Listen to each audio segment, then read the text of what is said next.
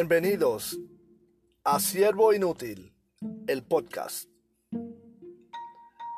Hola, les habla Michael Pérez y esto es Siervo Inútil, el podcast, donde hablamos y conversamos sobre la vida del cristiano, en su diario vivir, en su andar, en su pensar, en sus comentarios.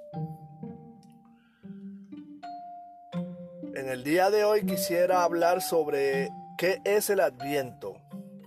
Es algo que he escuchado mucho en el inglés, advent, eh, y quise indagar más información de a qué se refería.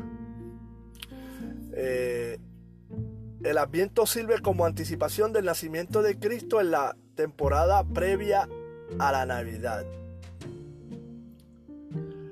Para muchos cristianos que no están familiarizados con el año litúrgico, puede haber cierta confusión en torno al significado del tiempo de Adviento. Algunas personas pueden saber que la temporada de Adviento se centra en la expectativa y pensar que sirve como una anticipación del nacimiento de Cristo, en la temporada previa a la Navidad. Esto es parte de la historia, pero Adviento es más todavía. La palabra adviento se deriva de la palabra latina adventus, que significa venida.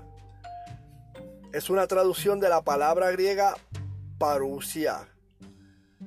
Los eruditos creen que durante los siglos IV y V en España y la Galía, el Adviento fue una temporada de preparación, primero, para el bautismo de nuevos cristianos en la fiesta de la Epifanía de enero Segundo, para la celebración de la encarnación de Dios representada por la visita de los magos al niño Jesús.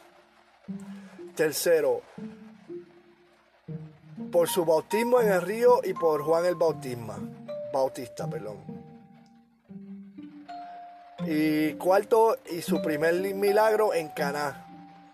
Durante esta temporada de preparación los cristianos pasarían 40 días en penitencia, oración y ayuno para prepararse para esta celebración.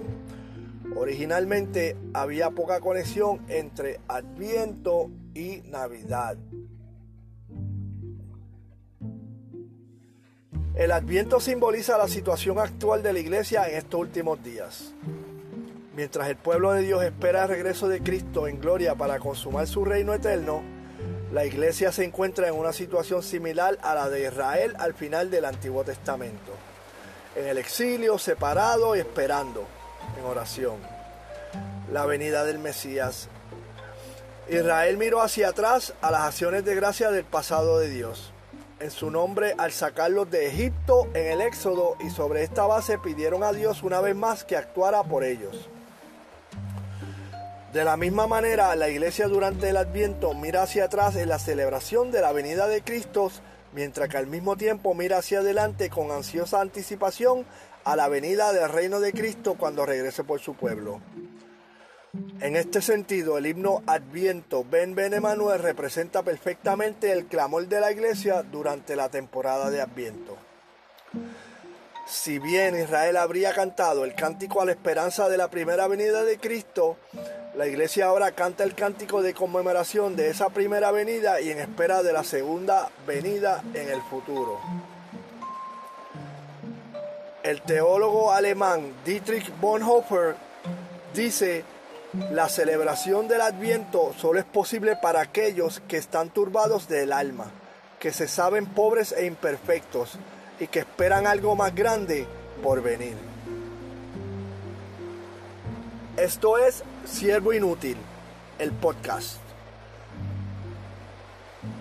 Y les recordamos que pueden dejarnos recomendaciones de temas o comentarios sobre este podcast. También si nos pueden hacer un review del podcast, se lo agradeceremos para poder mantenernos actualizados. Que Dios les bendiga.